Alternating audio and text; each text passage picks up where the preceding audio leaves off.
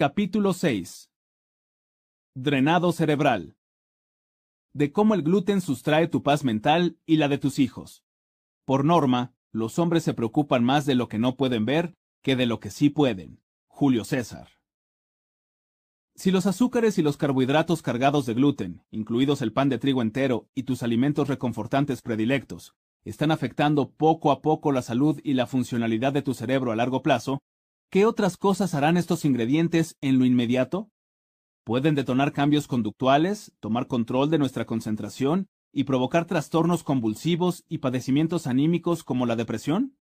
¿Serán culpables de las cefaleas crónicas y hasta de las migrañas? La respuesta a las dos últimas preguntas es sí. El cerebro de pan hace más que impedir la neurogénesis y aumentar el riesgo de padecer trastornos cognitivos que progresarán con el tiempo. Como ya he insinuado en capítulos previos, una dieta alta en carbohidratos inflamatorios y baja en grasas saludables afecta la mente de manera que no solo aumenta el riesgo de desarrollar demencia, sino también el de padecer afecciones neurológicas comunes como TDAH, ansiedad, síndrome de Tourette, enfermedades mentales, migrañas y hasta autismo.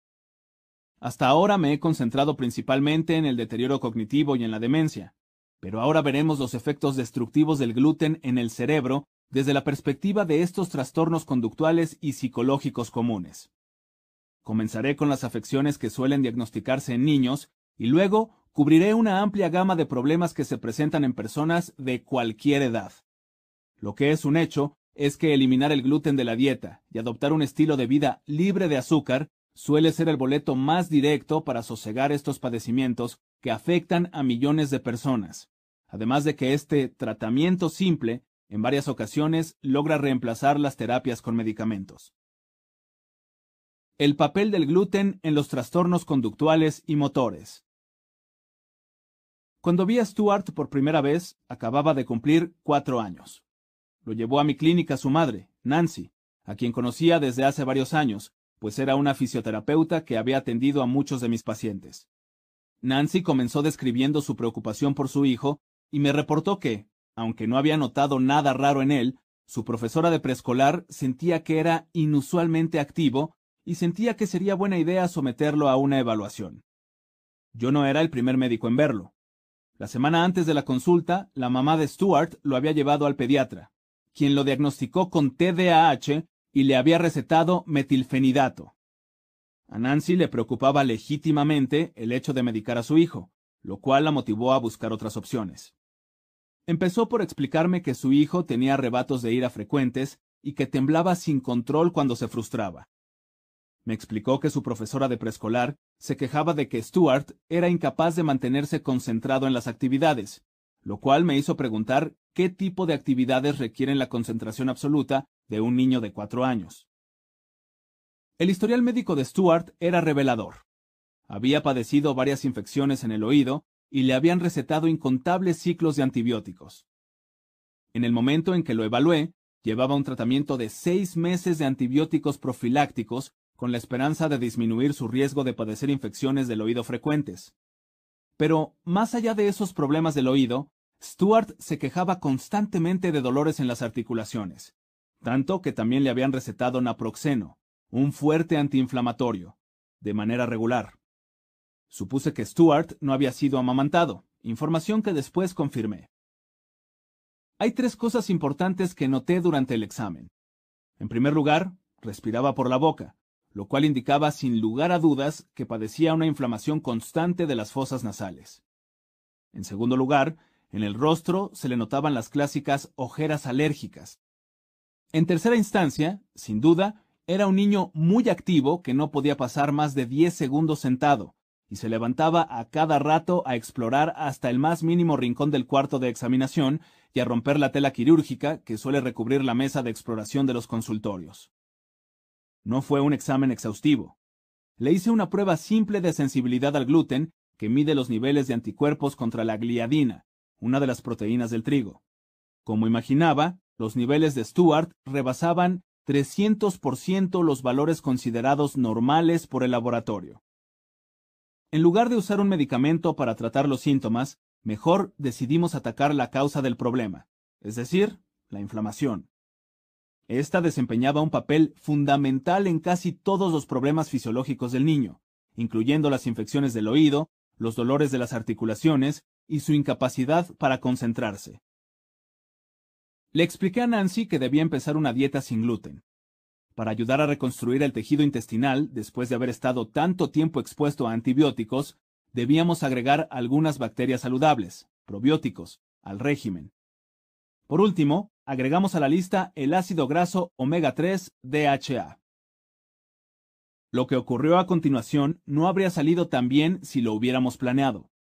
Dos semanas y media después, la profesora de preescolar de Stuart llamó a los padres del niño para agradecerles que hubieran decidido medicarlo, pues había mejorado considerablemente su conducta. Los padres notaron que el niño se volvió más tranquilo, interactuaba más y dormía mejor.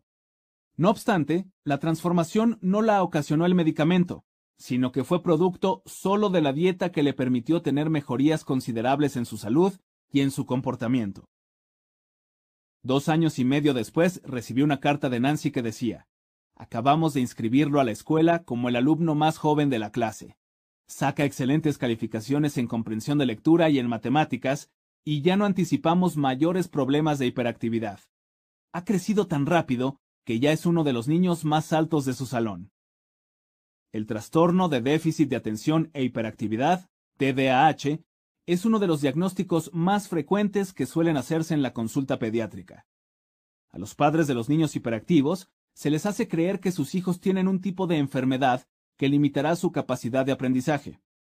La tendencia médica dominante suele ser convencerlos de que las medicinas son la mejor solución instantánea.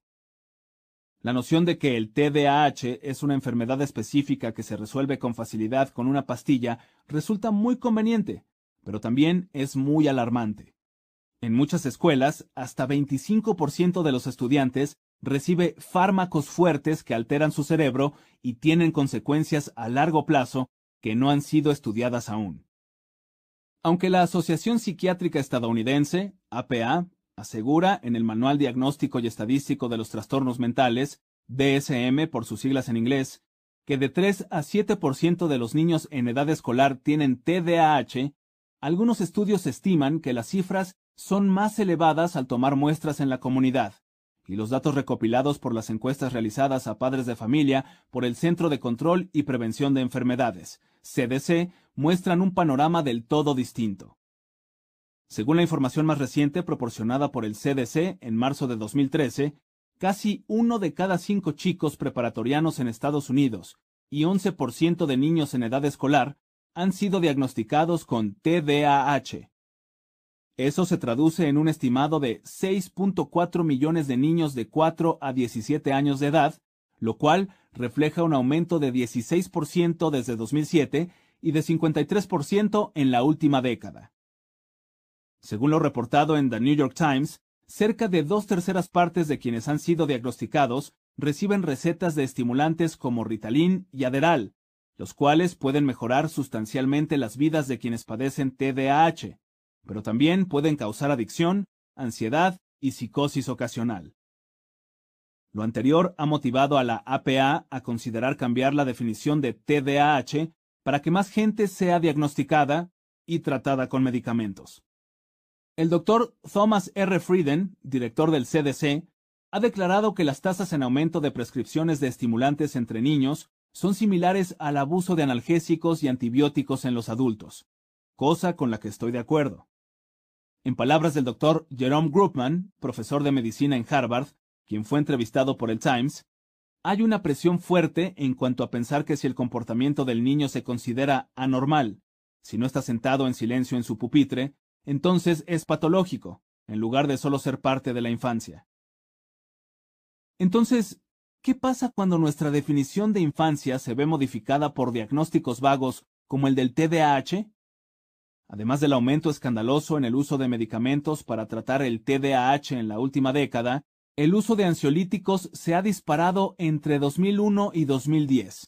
Entre los niños y los adolescentes, el uso de estos ansiolíticos aumentó 45% en las mujeres y 37% en los hombres. Según un reporte de la empresa Express Scripts titulado El estado mental de Estados Unidos, el número total de estadounidenses que consumen medicamentos psiquiátricos para tratar trastornos psicológicos y conductuales ha aumentado en gran medida desde comienzos del siglo XXI.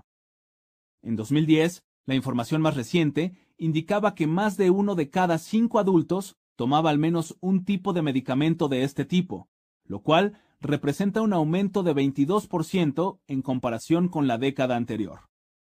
Curiosamente, las mujeres son más propensas a tomar fármacos para tratar algún padecimiento mental que los hombres. Más de una cuarta parte de la población femenina adulta consumía este tipo de medicamentos en 2010, mientras que entre los hombres eran solo 15% quienes los tomaban. Un grupo de investigadores de la Universidad de Harvard tiene la teoría de que podría deberse a cambios hormonales en las mujeres que se vinculan con la pubertad, el embarazo y la menopausia. Aunque la depresión afecta a hombres y mujeres por igual, estas últimas tienden más a buscar ayuda médica. 11% de los estadounidenses mayores de 12 años toman antidepresivos, y este porcentaje se dispara a un brutal 23% si observamos a las mujeres de más de 40 o 50 años de edad a quienes se los han recetado. Dadas las tasas desorbitadas de trastornos mentales y conductuales para los cuales se recetan cada vez más estos poderosos medicamentos, ¿por qué nadie atrae la atención hacia las razones subyacentes a esta tendencia? ¿Cómo podemos proponer soluciones que no impliquen fármacos peligrosos en la raíz del problema? La respuesta. En aquella proteína aglutinante que llamamos gluten. Aunque el jurado sigue sin determinar las conexiones entre la intolerancia al gluten y los problemas conductuales o psicológicos, hay algunos hechos comprobados. Las personas con celiaquía pueden tener mayor riesgo de desarrollar retraso en el desarrollo, dificultades de aprendizaje, trastornos por tics y TDAH. La depresión y la ansiedad suelen ser graves en los pacientes con intolerancia al gluten.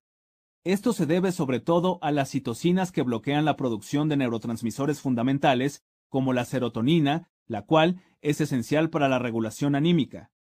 Una vez que se elimina el gluten, y en algunos casos también los lácteos, Muchos pacientes se liberan no solo de los trastornos anímicos, sino también de otros padecimientos causados por un sistema inmune hiperactivo, como alergias y artritis.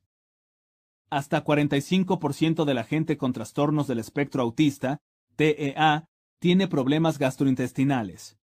Aunque no todos los síntomas gástricos de los TEA provienen de la celiaquía, hay evidencias que demuestran que existe mayor prevalencia de celiaquía en casos pediátricos de autismo, en comparación con la población pediátrica general.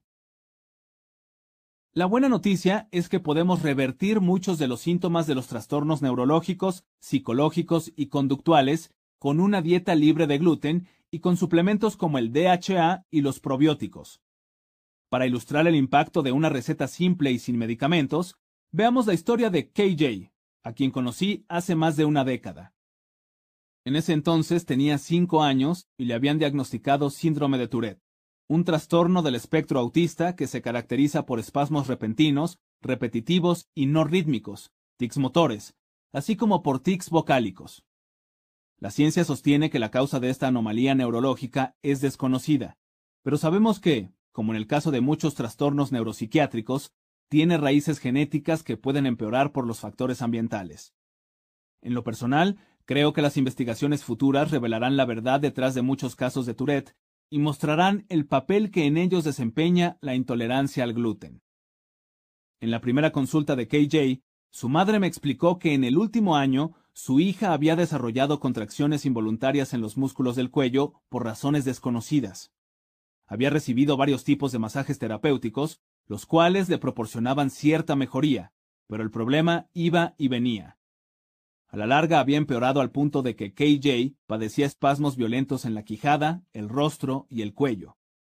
También se aclaraba la garganta con frecuencia y producía una especie de gruñido, así que su médico de cabecera le había diagnosticado síndrome de Tourette.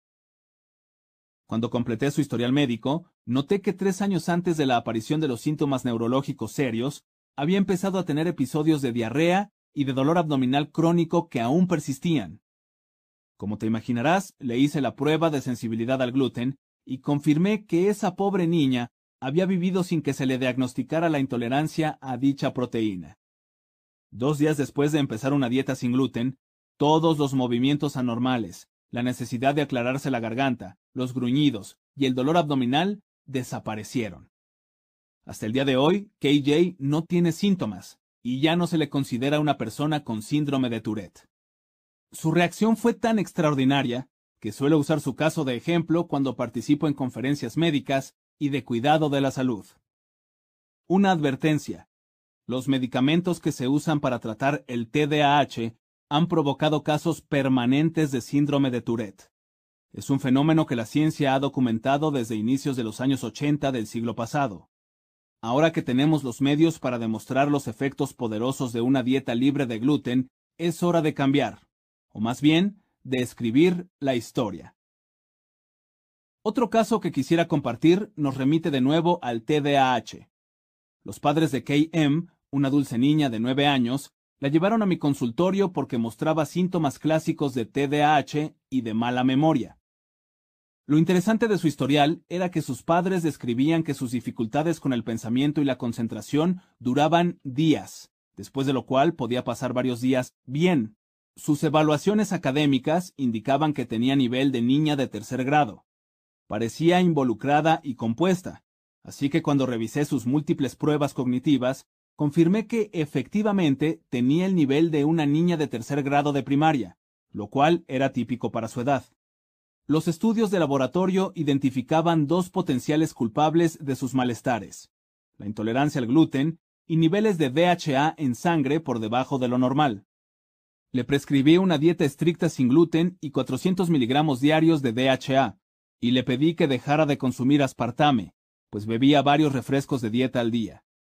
Tres meses después, mamá y papá estaban emocionados por su progreso, y hasta KM sonreía de oreja a oreja. Los nuevos exámenes escolares calcularon que sus habilidades matemáticas eran de una niña de quinto grado, sus capacidades académicas generales eran de alguien de mitad de cuarto año, mientras que su capacidad de recordar historias era de alguien de octavo grado. Su madre me envió una carta conmovedora al poco tiempo. KM está terminando el tercer año de primaria. Antes de quitarle el gluten de la dieta, le costaba mucho trabajo la escuela, sobre todo las matemáticas. Como verás, ahora le va de maravilla. Dados los resultados de sus exámenes, entrará a cuarto grado siendo la mejor de su grupo. La maestra dijo que si se saltaba el cuarto grado y entraba a quinto, estaría entre los alumnos de en medio. Es un gran logro. Este tipo de historias son muy comunes entre mis pacientes. He estado familiarizado durante mucho tiempo con el éxito que se logra al llevar una dieta libre de gluten, pero por fortuna, las pruebas científicas empiezan a ponerse al corriente con la evidencia anecdótica. Un estudio destacado se publicó en 2006 y documenta de manera muy reveladora el antes y el después de varias personas con TDAH que durante seis meses dejaron de consumir gluten.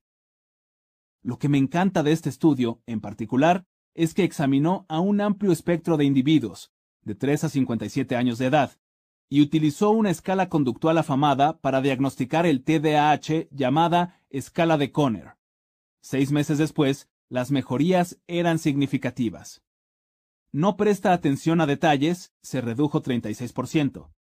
La poca capacidad para prestar atención se redujo 12%. Tiene dificultad para hacer o completar sus tareas escolares, se redujo 30%. Se distrae con facilidad con estímulos externos, se redujo 46%. Da respuestas a preguntas que aún no se le han terminado de hacer, se redujo 11%. La calificación general promedio de quienes fueron estudiados se redujo 27%. Entonces, tengo la esperanza de que más gente se una a mi causa y emprenda acciones que nos hagan ser más sanos e inteligentes. ¿Cómo las cesáreas aumentan el riesgo de TDAH? Los bebés que nacen por cesárea tienen un riesgo mayor de desarrollar TDAH. Pero, ¿por qué? Al entender los eslabones de la cadena, resalta la importancia de una flora intestinal sana para mantener la salud gástrica y el bienestar general. Cuando el bebé pasa de forma natural por el canal de nacimiento, miles de millones de bacterias saludables lo bañan y lo inoculan con los probióticos adecuados, cuyo efecto saludable se queda con él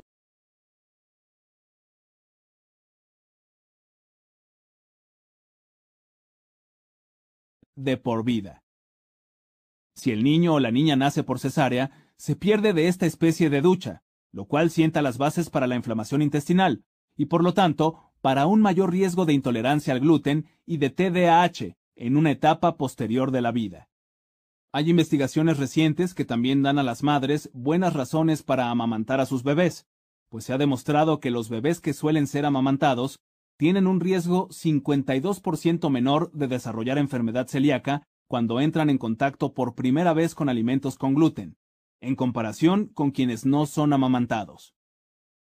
Una posible razón es que la leche materna disminuye el número de infecciones gastrointestinales y reduce el riesgo de que haya daño en el recubrimiento intestinal.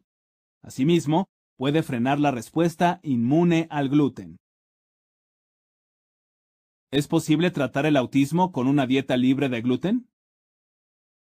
Con frecuencia me preguntan sobre la posible relación entre el gluten y el autismo. Hasta uno de cada 150 de los niños que nazcan hoy desarrollarán una forma de este padecimiento dentro del amplio espectro del autismo. En 2013, un reporte del gobierno estadounidense indicaba que uno de cada 50 niños en edad escolar, o alrededor de un millón de niños, ha sido diagnosticado con una u otras formas de autismo. Se trata de un trastorno neurológico que suele aparecer cuando el niño tiene tres años, que afecta su desarrollo de habilidades sociales y comunicativas. Los científicos están intentando determinar las causas exactas del autismo, el cual es probable que tenga orígenes tanto genéticos como ambientales. Se ha estudiado una serie de factores de riesgo, incluidos genéticos, infecciosos, metabólicos, nutricionales y ambientales, pero menos de 10 a 12% de los casos tienen causas específicas identificables. Sabemos que no hay cura mágica para el autismo, como tampoco la hay para la esquizofrenia ni para el trastorno bipolar. Estos padecimientos neurológicos son muy diferentes, pero comparten una característica en particular, la inflamación, que en parte puede deberse a la sensibilidad a ciertas elecciones alimenticias. Aunque sigue siendo tema de debate, algunas personas autistas responden de manera positiva a la eliminación del gluten, del azúcar y a veces también de los lácteos. En un caso particular bastante drástico, un niño de 5 años que había sido diagnosticado con autismo grave también padecía una celiaquía intensa que le impedía absorber los nutrientes. Los síntomas del autismo se redujeron cuando dejó de consumir gluten, lo que impulsó a sus médicos a recomendar que a todos los niños con problemas de desarrollo neurológico se les valore para ver si tienen deficiencias nutricionales y síndromes de mala absorción, como la celiaquía. En algunos casos, las deficiencias nutricionales que afectan el sistema nervioso pueden ser la causa principal de retrasos en el desarrollo que se asemejan al autismo. Debo reconocer que aún carecemos del tipo de investigación científica de alto nivel que necesitamos para establecer conexiones concluyentes, pero vale la pena echar un vistazo al tema y tomar en cuenta algunas inferencias lógicas. Empezaré por señalar una tendencia paralela en el aumento del autismo y de la celiaquía. Eso no implica que haya un vínculo categórico entre ambos, pero es interesante notar que hay un patrón similar en cuanto a las cifras totales. No obstante, lo que ambos padecimientos tienen en común es la misma característica, la inflamación. Mientras que la celiaquía es un trastorno inflamatorio del intestino, el autismo es un trastorno inflamatorio del cerebro. Está bien documentado que los individuos autistas tienen un mayor nivel de citocinas inflamatorias en el organismo. Por esta única razón, vale la pena reflexionar acerca de la efectividad que tiene reducir todas las interacciones anticuerpo-antígeno en el cuerpo, incluidas aquellas que involucran al gluten. Un estudio realizado en el Reino Unido y publicado en 1999 monitoreó a 22 niños autistas durante un periodo de cinco meses en el que llevaron una dieta sin gluten y registró una serie de mejorías conductuales. Lo más alarmante es que cuando los niños ingerían gluten accidentalmente después de empezar la dieta, la velocidad con la que el comportamiento cambiaba como resultado de su consumo era drástico y notable para muchos padres. Los autores también notaron que les llevaba a los niños al menos tres meses mostrar una mejoría conductual. Para cualquier padre que regule la dieta de su hijo, es importante tener paciencia y no perder la esperanza si los cambios no se presentan de inmediato. hay que mantener la disciplina de 3 a 6 meses antes de esperar que haya alguna mejoría notable.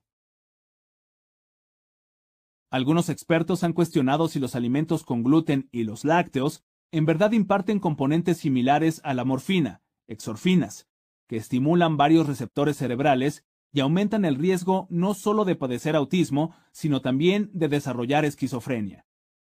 Se requieren más investigaciones para complementar estas teorías, pero podemos reducir potencialmente los riesgos de desarrollar estos padecimientos y manejarlos mejor.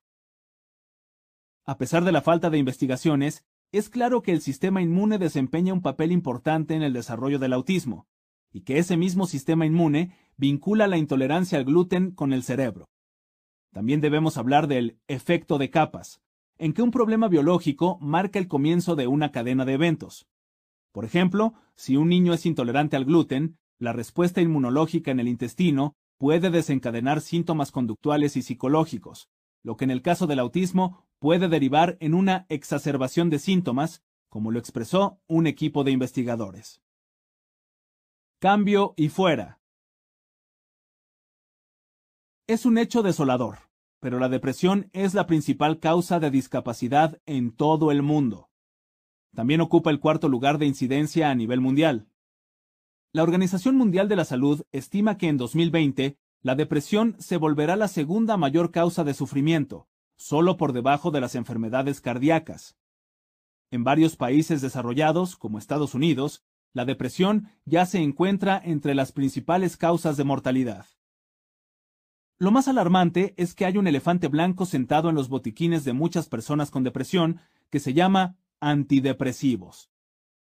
Medicamentos con fluoxetina, paroxetina, cetralina y muchos otros tantos son los tratamientos más comunes para la depresión en Estados Unidos, a pesar de que en muchos casos se ha demostrado que no son más efectivos que un placebo, y en algunos otros casos pueden ser muy peligrosos y hasta provocar suicidios.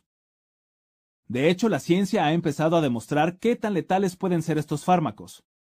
Es decir, cuando un equipo de investigadores en Boston examinó a más de 136.000 mujeres de 50 a 79 años de edad descubrieron que había un vínculo innegable entre el uso de antidepresivos y el riesgo de sufrir una apoplejía o de morir prematuramente.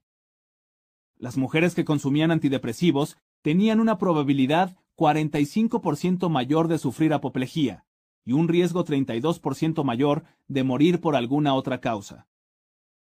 Los hallazgos, publicados en Archives of Internal Medicine, provenían de la Iniciativa de Salud de la Mujer, una sustancial investigación de salud pública enfocada a las mujeres estadounidenses. No importaba si las involucradas usaban antidepresivos novedosos, conocidos como inhibidores selectivos de la recaptación de serotonina, ISRS, o fármacos de generaciones previas, conocidos como antidepresivos tricíclicos, como la amitriptilina. Los ISRS suelen usarse como antidepresivos, pero también se prescriben para el tratamiento de la ansiedad y de otros trastornos de personalidad. Su función es impedir que el cerebro reabsorba la serotonina. Al cambiar el equilibrio de este neurotransmisor en el cerebro, las neuronas mejoran el envío y la recepción de mensajes químicos, lo cual, a su vez, le da un empujón al estado de ánimo. Este tipo de estudios perturbadores ha llegado a un punto álgido, por lo que algunas de las grandes farmacéuticas están dejando de desarrollar antidepresivos aunque siguen ganando mucho dinero con ellos, alrededor de 15 mil millones de dólares al año. Como se publicó recientemente en el Journal of the American Medical Association, la magnitud del beneficio de los antidepresivos en comparación con el de los placebos aumenta según la gravedad de los síntomas depresivos, y puede ser mínima o inexistente, en promedio, en el caso de pacientes con síntomas leves a moderados.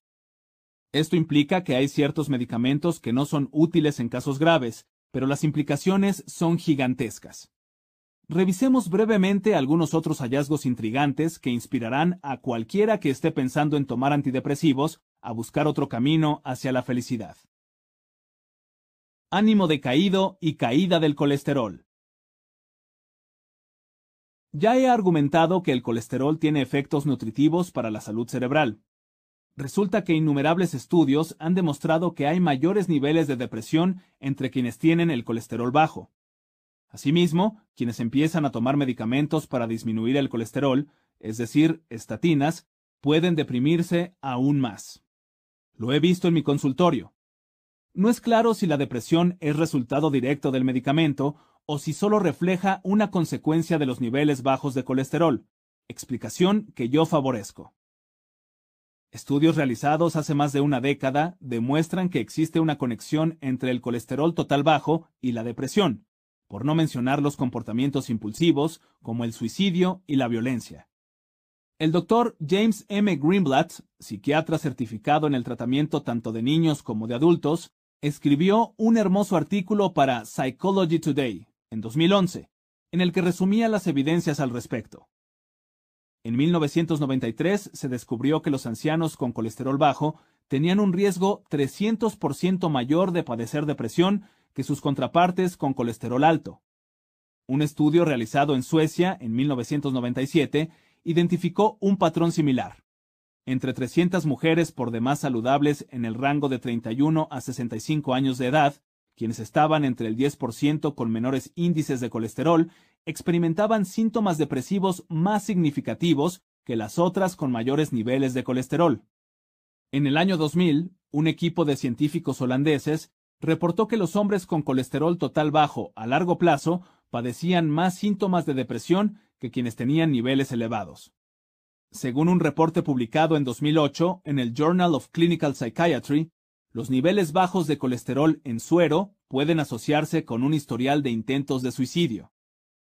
Los investigadores examinaron a un grupo de 417 pacientes que habían intentado suicidarse, 138 hombres y 279 mujeres, y los comparó con 155 pacientes psiquiátricos que no habían intentado suicidarse, así como con 358 individuos control saludables.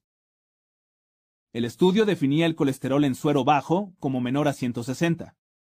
Los resultados fueron extraordinarios, pues demostraban que los individuos en la categoría de colesterol bajo tenían 200% más probabilidades de haber intentado suicidarse.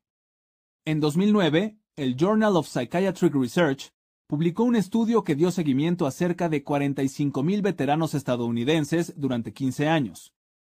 Los hombres deprimidos con niveles bajos de colesterol total enfrentaban un riesgo siete veces mayor de morir prematuramente de causas no naturales, como el suicidio y los accidentes, que el resto de los involucrados en el estudio. Como se señaló antes, se ha demostrado desde hace mucho tiempo que los intentos de suicidio son mayores entre quienes tienen colesterol total bajo. Podría seguir citando estudios de todo el mundo que llegan a la misma conclusión, tanto para los hombres como para las mujeres. Si tienes colesterol bajo, tu riesgo de desarrollar depresión es mucho mayor. Mientras más bajo sea, más te hará albergar pensamientos suicidas. No pretendo que lo tomes a la ligera, pues hay pruebas documentadas por instituciones de prestigio de lo grave que es esta relación causa-efecto. Esta relación está igual de documentada en el campo del trastorno bipolar. Quienes lo padecen tienen muchas más probabilidades de intentar suicidarse si tienen bajo el colesterol. El bajón del colesterol. Desde hace mucho tiempo, la ciencia ha observado un traslape entre la celiaquía y la depresión, como el que existe entre la celiaquía y el TDAH u otros trastornos conductuales. En los años 80 del siglo pasado, empezaron a aparecer reportes de depresión entre pacientes con enfermedad celíaca. En 1982, un grupo de investigadores suecos reportó que la psicopatología de la depresión es característica de la celiaquía en adultos. Un estudio realizado en 1998 determinó que alrededor de una tercera parte de quienes padecen enfermedad celíaca también sufren depresión. En una investigación publicada en 2007, otro grupo de científicos suecos evaluó a cerca de 14.000 celíacos y los comparó con más de 66.000 controles saludables. Querían determinar cuál era el riesgo de deprimirse si se padece celiaquía, así como el riesgo de tener enfermedad celíaca si se está deprimido. Resultó que los celíacos tenían 80% mayor riesgo de depresión, mientras que el riesgo de los individuos deprimidos de ser diagnosticados con celiaquía aumentaba 230%. En 2011, otro estudio sueco descubrió que el índice de suicidio entre la gente con celiaquía aumentaba 55%. Otro ensayo realizado por un equipo de investigadores italianos encontró que la enfermedad celíaca incrementa el riesgo de padecer depresión grave en un abrumador 270%. Hoy en día la depresión está presente hasta en 52% de los pacientes con intolerancia al gluten. Los adolescentes intolerantes al gluten también enfrentan altos índices de depresión. Quienes son celíacos son particularmente vulnerables, pues tienen un riesgo de 31% de sufrir depresión, mientras que solo 7% de los adolescentes sanos enfrentan ese riesgo. Surge una pregunta lógica. ¿Cómo se relaciona la depresión con el daño intestinal? Una vez que el recubrimiento del intestino ha sido dañado por la enfermedad celíaca, pierde su efectividad para absorber nutrientes esenciales, muchos de los cuales mantienen la salud del cerebro, como el zinc, el triptófano y el complejo B. Además, estos nutrientes son necesarios para la producción de sustancias neurológicas como la serotonina. Asimismo, la mayoría de las hormonas y las sustancias de la felicidad se producen en torno a los intestinos, en lo que los científicos ahora denominan el segundo cerebro. Las células nerviosas presentes en el intestino no solo regulan los músculos, las células inmunológicas y las hormonas, sino que también producen de 80 a 90% de la serotonina del cuerpo. De hecho, el cerebro del intestino genera más serotonina que el cerebro que tienes dentro del cráneo. Algunas de las deficiencias nutricionales más críticas que se han vinculado con la depresión incluyen la de vitamina D y la de zinc. Ya sabes cuál es la importancia de la vitamina D en una gran variedad de procesos fisiológicos, incluida la regulación del estado de ánimo. De manera similar, el zinc es ajonjolí de todos los moles de la mecánica corporal. Además de ayudar al sistema inmune y mantener la agudeza mental, es necesario para producir y usar todos los neurotransmisores que determinan un buen estado de ánimo. Lo anterior sirve para explicar por qué el consumo de suplementos de zinc mejora los efectos de los antidepresivos entre quienes padecen depresión grave. Por ejemplo, un estudio de 2009 descubrió que la gente a la que no le habían servido los antidepresivos con anterioridad afirmaba haber tenido mejorías una vez que comenzó a complementar su uso con suplementos de zinc. El doctor James M. Greenblatt, al que mencioné antes, ha escrito mucho sobre el tema, y al igual que yo, recibe a muchos pacientes a quienes los antidepresivos no les han funcionado. Una vez que estos individuos evitan los alimentos que contienen gluten, sus síntomas psicológicos se dirimen.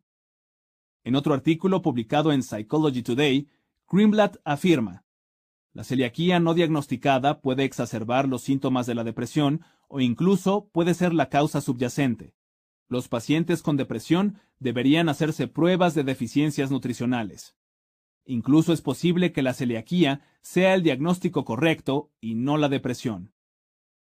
Muchos médicos pasan por alto las deficiencias nutricionales y no piensan en hacer pruebas de sensibilidad al gluten a sus pacientes porque están muy acostumbrados a recetarles medicamentos, y les resulta más cómodo.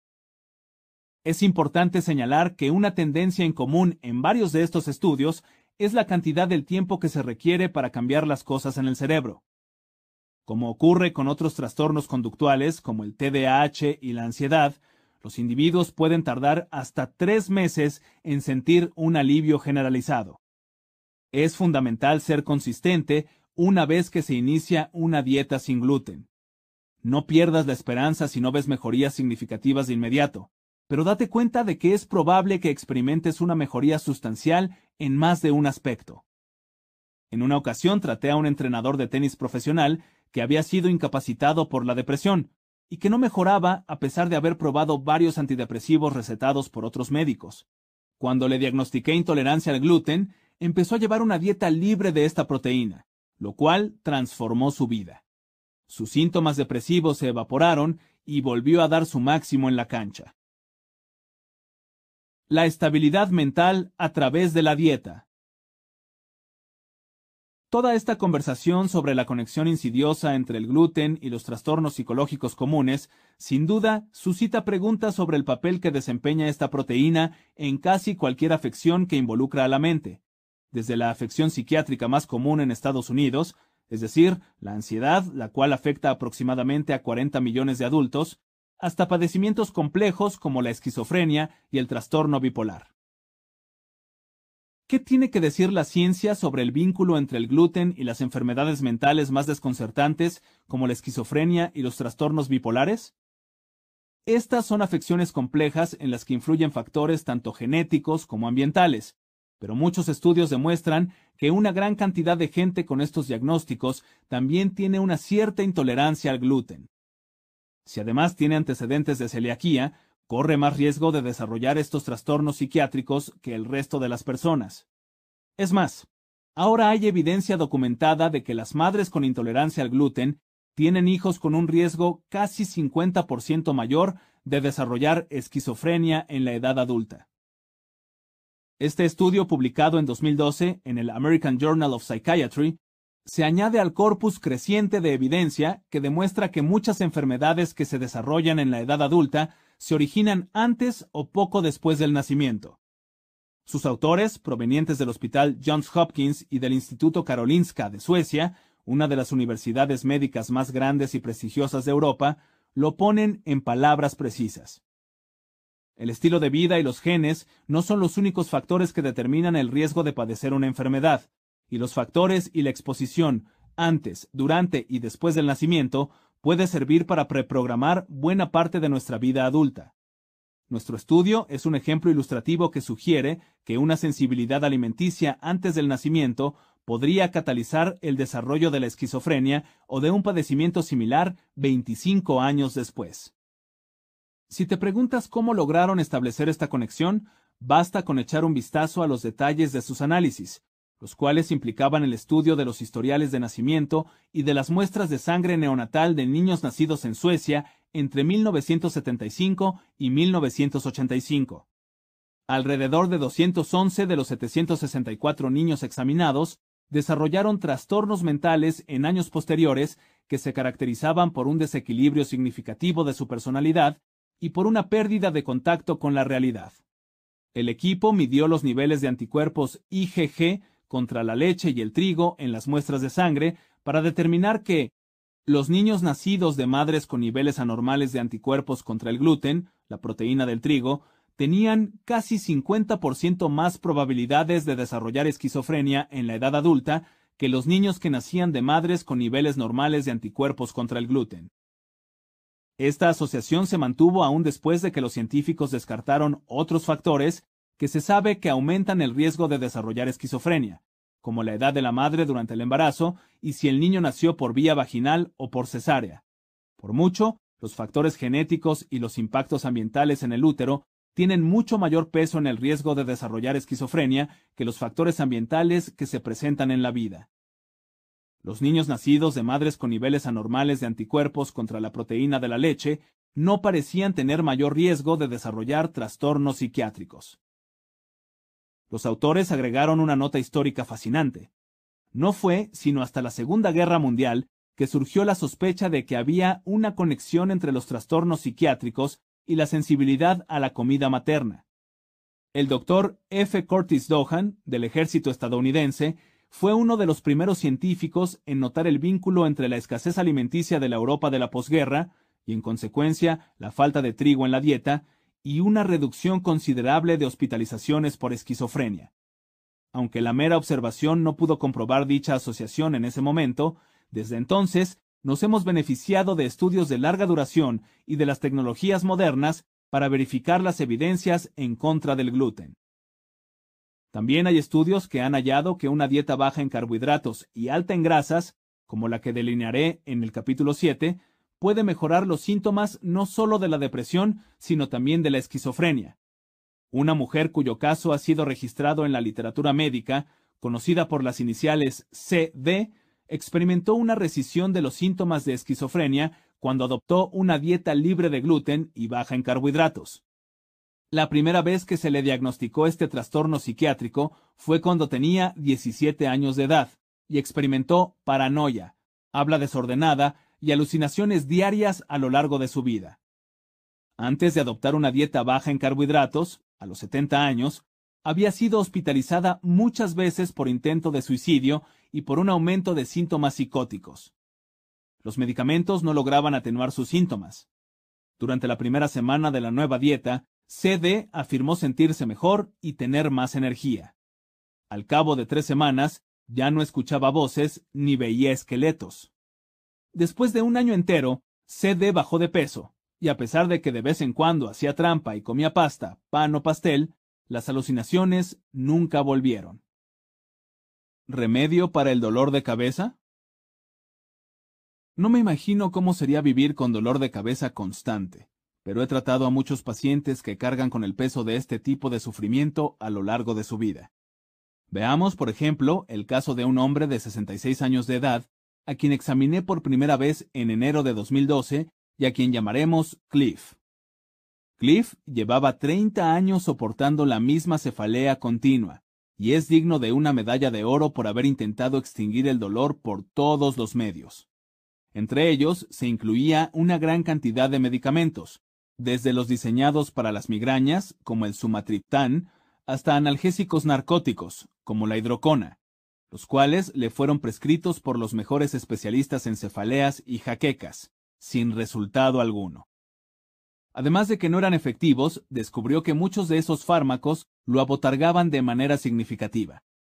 Aunque Cliff mencionó que creía que sus cefaleas se relacionaban con la alimentación, no podía afirmar que siempre fuera así. Nada en su historial médico me saltó a la vista, pero cuando discutimos su historial familiar, me dijo que su hermana también padecía cefaleas continuas e intolerancias alimenticias significativas. Este dato me motivó para indagar más.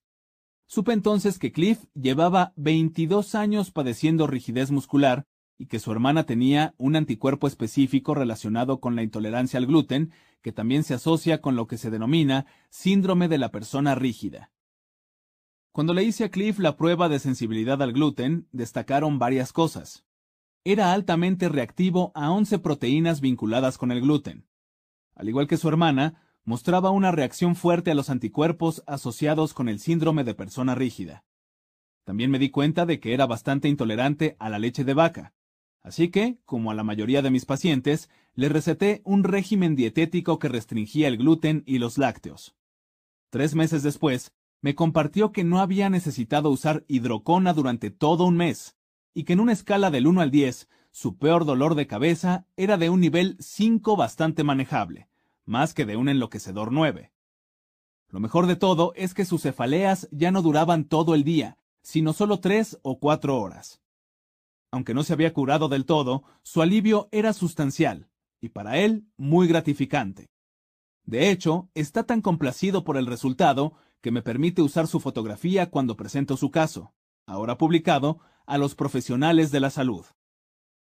Muchos otros pacientes han entrado por la puerta de mi consultorio y han salido sin dolor, gracias a la adopción de una dieta libre de gluten. Una mujer con experiencias similares había visitado a incontables médicos, probó todo tipo de medicamentos y se sometió a resonancias cerebrales de alta tecnología. Nada le funcionó hasta que me conoció y la sometí a una prueba de sensibilidad al gluten.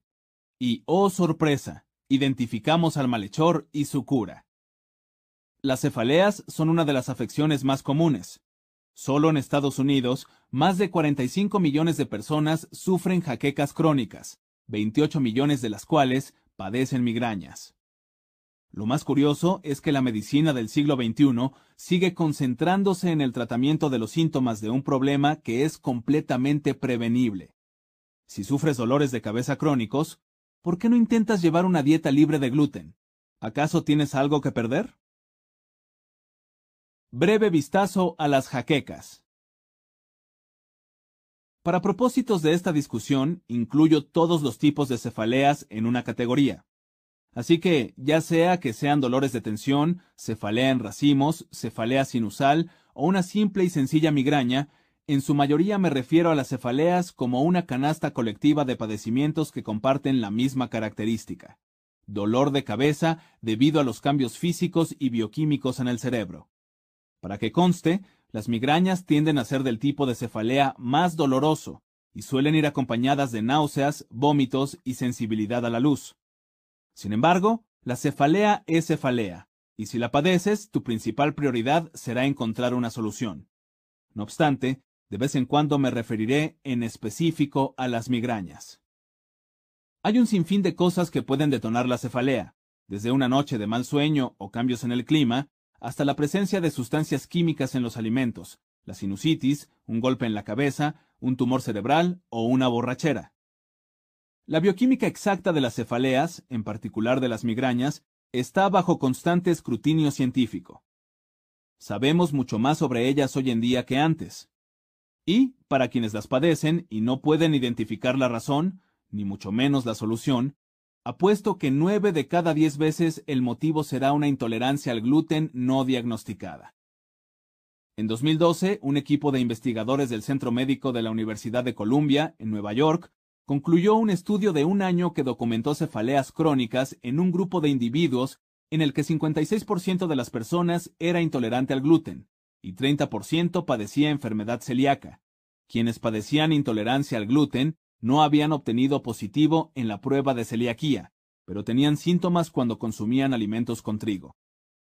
También descubrieron que 23% de quienes tenían enfermedad intestinal inflamatoria padecían cefaleas crónicas.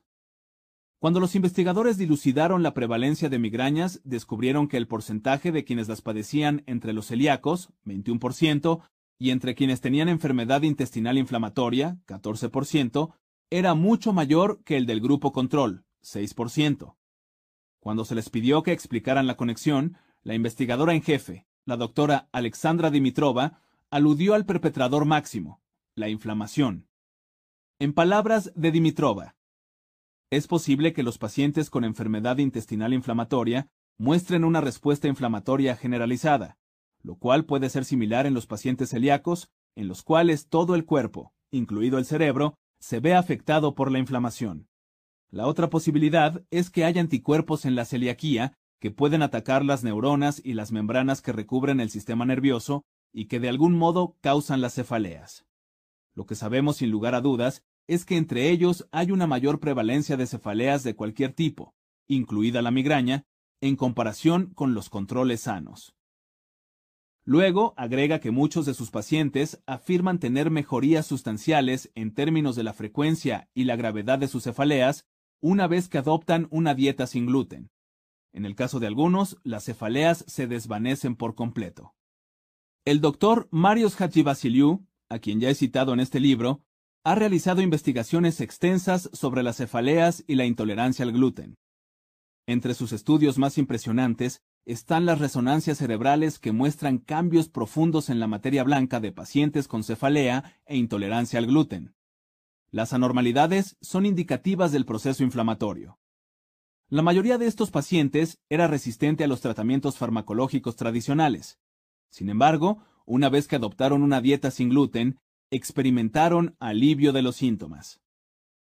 El doctor Alessio Fasano, jefe del Centro de Investigación sobre Celiaquía en el Hospital General de Massachusetts, es un gastroenterólogo pediatra de renombre mundial y líder en la investigación de la intolerancia al gluten.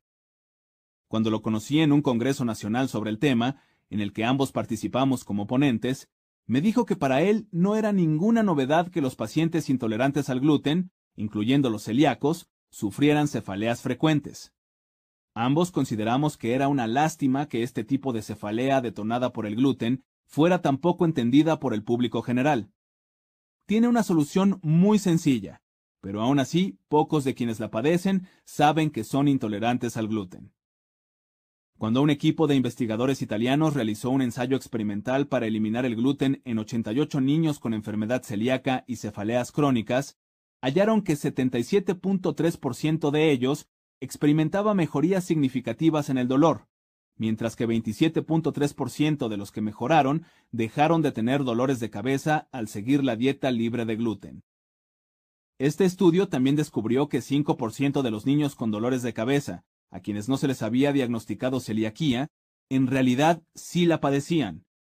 Este porcentaje fue mucho mayor que el que habían documentado los investigadores en la población general de niños estudiados, que era de 0.6%. Por lo tanto, el riesgo entre los celíacos de padecer cefaleas aumentó 833%. Entonces, los autores concluyeron lo siguiente. Registramos, en nuestra área geográfica, una alta prevalencia de cefaleas en pacientes con celiaquía y viceversa, con un efecto benéfico provocado por una dieta libre de gluten. Se aconseja hacer análisis diagnósticos de enfermedad celíaca en pacientes con cefaleas. La prevalencia de migrañas entre la población pediátrica va en aumento. Previo al inicio de la pubertad, la migraña afecta a niños y a niñas por igual.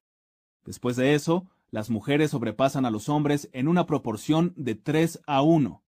Los niños con migrañas tienen de 50 a 75% de riesgo de seguirla sufriendo en la edad adulta, y esta enfermedad se hereda en 80% de los casos. Las migrañas infantiles representan la tercera mayor causa de ausentismo escolar. ¿Es coincidencia que tantos de estos niños con cefalea crónica también padezcan una intolerancia fuerte al gluten? ¿Es fortuito que eliminar el gluten de la dieta haya desvanecido los dolores de cabeza como por arte de magia? No y no. Por desgracia, muchos niños que sufren cefaleas crónicas nunca se someten a una prueba de sensibilidad al gluten, y en vez de eso, se les recetan medicamentos fuertes. El enfoque tradicional al tratamiento de las cefaleas en niños incluye el uso de antiinflamatorios no esteroideos, componentes con ácido acetil salicílico, triptanos, alcaloides del grupo ergolina y antieméticos.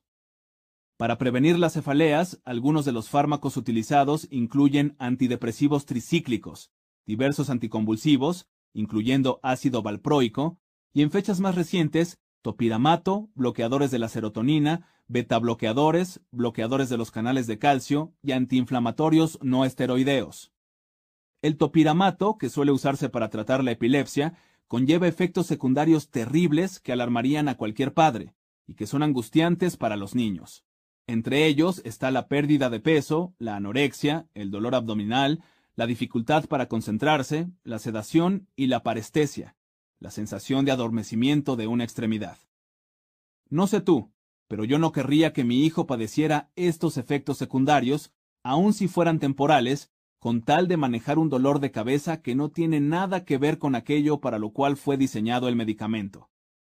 En los últimos años han surgido numerosos estudios que demuestran que, en gran medida, los anticonvulsivos no alivian las cefaleas en los niños más que un placebo. De hecho, los líderes en investigación sobre cefaleas insisten en que se realicen más estudios en niños, puesto que hay pocos fármacos que hayan demostrado ser efectivos y seguros. Por desgracia, enfocarse en los medicamentos más que en las elecciones alimenticias y en los suplementos nutricionales nos impide abordar la causa subyacente del dolor de cabeza. Vientres prominentes, grandes dolores de cabeza. Como ya sabes, la grasa abdominal es la peor de todas, pues además incrementa el riesgo de desarrollar una serie de problemas de salud, enfermedades cardíacas, diabetes y demencia, por mencionar solo algunos. Sin embargo, la gente no piensa en el mayor riesgo de tener dolores de cabeza por el simple hecho de ver la circunferencia de su cintura. ¿Adivina qué? La circunferencia de la cintura es mejor predictor de las migrañas que la obesidad general tanto en hombres como en mujeres hasta de 55 años de edad. Apenas en el último par de años hemos sido capaces de demostrar científicamente ¿Qué tan fuerte es esta relación? En parte, gracias a los investigadores del Colegio de Medicina de la Universidad de Drexel en Filadelfia, quienes extrajeron datos provenientes de más de 22.000 participantes de la Encuesta Nacional de Salud y Nutrición de Estados Unidos, NHANES. Estos datos incluían información valiosa que se debía tomar en cuenta, desde cálculos de obesidad abdominal, medida por la circunferencia de la cintura, y de obesidad general, determinada por el índice de masa corporal, hasta reportes de los individuos sobre la frecuencia con la que padecían cefaleas y migrañas. Aún después de controlar la obesidad general, los investigadores determinaron que el exceso de grasa en el abdomen se afilia con un aumento significativo de las migrañas, tanto en hombres como en mujeres de 20 a 55 años, el rango de edad en el cual es más común la migraña. Las mujeres con exceso de grasa en el abdomen tienen 30% más probabilidades de padecer migrañas que quienes no tienen grasa excedente en esa zona. Esta tendencia se mantenía aún después de que los investigadores justificaron la obesidad generalizada, los factores de riesgo de enfermedad cardíaca y las características demográficas. Muchos otros estudios muestran el vínculo inexorable entre la obesidad y el riesgo de cefaleas crónicas. Un estudio publicado en 2006 examinó a más de 30.000 individuos y descubrió que las cefaleas crónicas diarias eran 28% más comunes en el grupo obeso que en los controles sanos con peso normal. Quienes sufrían obesidad mórbida tenían un riesgo 74% mayor de padecer cefaleas crónicas diariamente. Cuando los investigadores observaron más de cerca a quienes sufrían migrañas, las personas con sobrepeso tenían un riesgo 40% mayor, mientras que aquellas con obesidad tenían un riesgo 70% mayor. Ahora sabes que la grasa es un órgano y un sistema hormonal muy poderoso capaz de generar componentes que fomentan la inflamación. Las células grasas secretan una enorme cantidad de citocinas que detonan las reacciones inflamatorias. Las cefaleas son, en su origen, manifestaciones de la inflamación, al igual que las otras afecciones relacionadas con el cerebro que hemos examinado aquí. Por lo tanto, tiene sentido que los estudios que examinan la relación entre los factores del estilo de vida, por ejemplo, el sobrepeso, la poca actividad física y el tabaquismo, y los dolores de cabeza recurrentes vinculen la grasa corporal con las cefaleas crónicas. Hace unos años, un grupo de investigadores noruegos entrevistó a 5.847 estudiantes adolescentes con respecto a sus dolores de cabeza, y les pidieron que llevaran cuestionarios exhaustivos sobre sus hábitos y estilo de vida, además de realizarles un examen clínico. Quienes dijeron que realizaban actividad física frecuente y no fumaban entraban en la clasificación de buen estilo de vida. Estos estudiantes se compararon con quienes entraron en la categoría de estilo de vida menos saludable debido a que tenían uno o más hábitos negativos. ¿Cuáles fueron los resultados?